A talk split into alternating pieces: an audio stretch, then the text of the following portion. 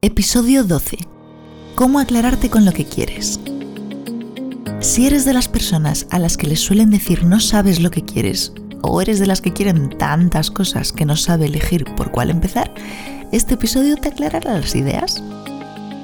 Hola, soy Gaby López y esto es Inspiración en la Desesperación, tu podcast de supervivencia urbana.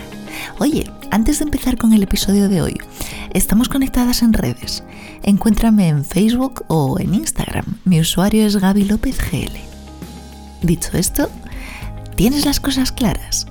A veces parece que queremos algo que creemos que necesitamos, pero nuestra aparente necesidad no es nuestra mayor necesidad, ni mucho menos nuestro mayor deseo. En verdad, la mayoría de las veces lo que necesitamos es más claridad que otra cosa.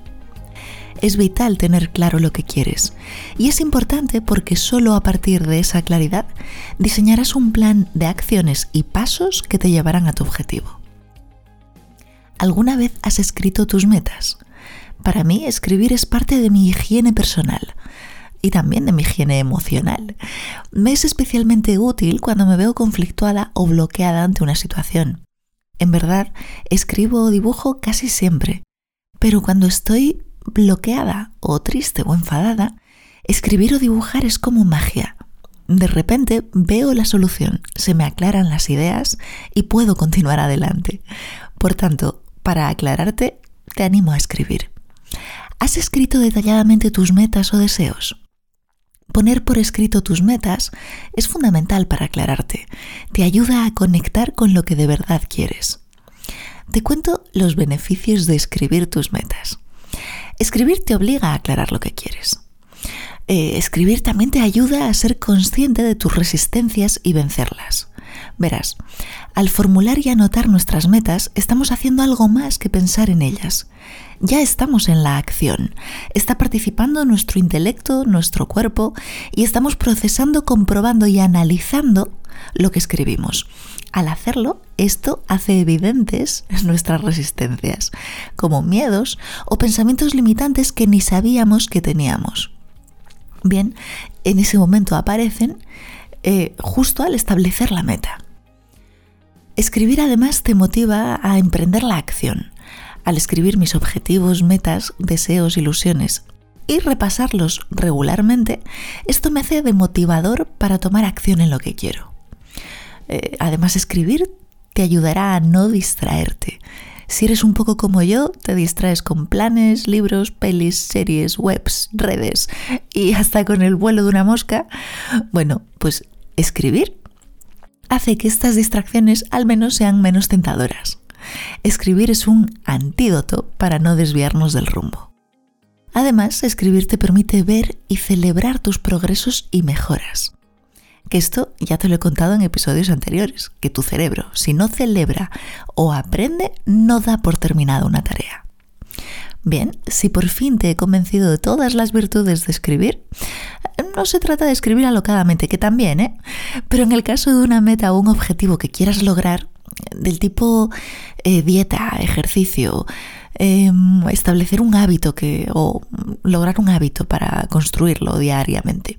Bueno, pues te toca escribir estructuradamente. ¿Cómo? Eh, la idea la tuvo un señor en los años 80, en este momento no recuerdo el nombre. Eh, lo puedes encontrar en mi YouTube, que hablo de lo que son las metas SMART. Bueno, este señor eh, escribió las metas SMART, que además de significar inteligente en inglés, es el acrónimo de las características que debería tener tu meta. Eh, SMART son cinco eh, y viene de 1 específica, 2 medible, 3 factible, 4 realista, 5 acotada en el tiempo. Recuerda que este enfoque fue pionero en los años 80. Hoy, 40 años después, el sistema SMART se ha modificado, ha ampliado, se ha mejorado. Eh, diversas perspectivas han sumado otros atributos a, este, a estas características. Bueno, pues hoy en Inspiración en la Desesperación te contaré los atributos y las modificaciones del sistema SMART que a mí me han funcionado y me gustan. Bueno, uno, específica. Sí, una meta debe ser específica. Cuanto más concreta eh, y clara la tengas, más fácil será dirigirte a ella. No es lo mismo decir quiero aprender a tocar piano, eh, que, decir, quiero tocar tal canción. Una meta, segunda característica, tiene que ser medible. Eh, no es lo mismo decir, quiero adelgazar, que decir, quiero pesar 60 kilos o 70 kilos. Decir, quiero hacer ejercicio, eso no es un objetivo. Es diferente decir quiero correr 3 kilómetros al día, 3 días por semana. Esto, además de medible, te permite observar tu progreso y analizar qué te ayuda a ir mejor y qué te perjudica.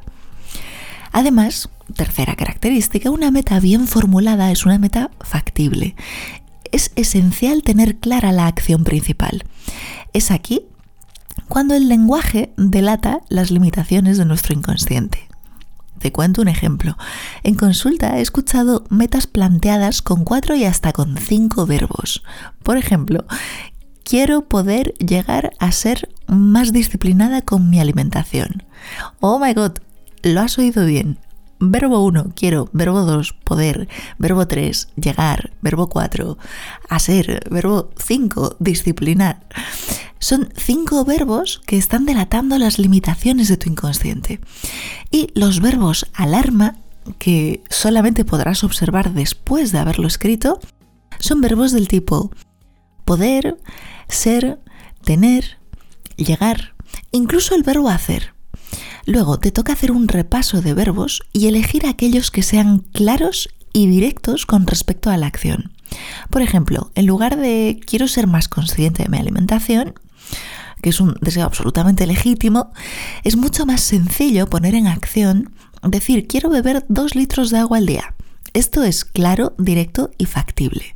Bueno, pues así con todos tus deseos. Recuerda, eh, a ver, ya vamos por la R. Característica 4. En este punto la R originalmente era de realista, pero un autor que me gusta mucho cambia realista por arriesgada y esto me gusta más. Cuando hablamos de realista, lo que hacemos es bajar nuestro desempeño. Y en nombre de ser realistas, lo que hacemos es fijarnos metas más pequeñas para no fracasar. Te aseguro que ser realista nos bloquea mucho más que ser arriesgados. Luego, una meta arriesgada te motivará a ir a por ella. Característica 5 acotada en el tiempo. Es decir, eh, esto es que te toca poner una fecha límite o una frecuencia. Eh, para tal fecha eh, quiero no sé qué. O quiero hacer no sé cuántos tres veces a la semana. Bueno, además de estas cinco características que son la mm, base del sistema SMART, te voy a contar dos atributos añadidos. Uno, que sean metas emocionantes, que te motiven, que sean metas con las que disfrutes. A veces elegimos aquellas que creemos que son importantes y terminan siendo abrumadoras. Sin embargo, una meta inspiradora con la que conectes te llevará a otro lugar de crecimiento emocional o espiritual que será un lugar mucho más reconfortante que esas metas abrumadoras que te llevan a la exigencia.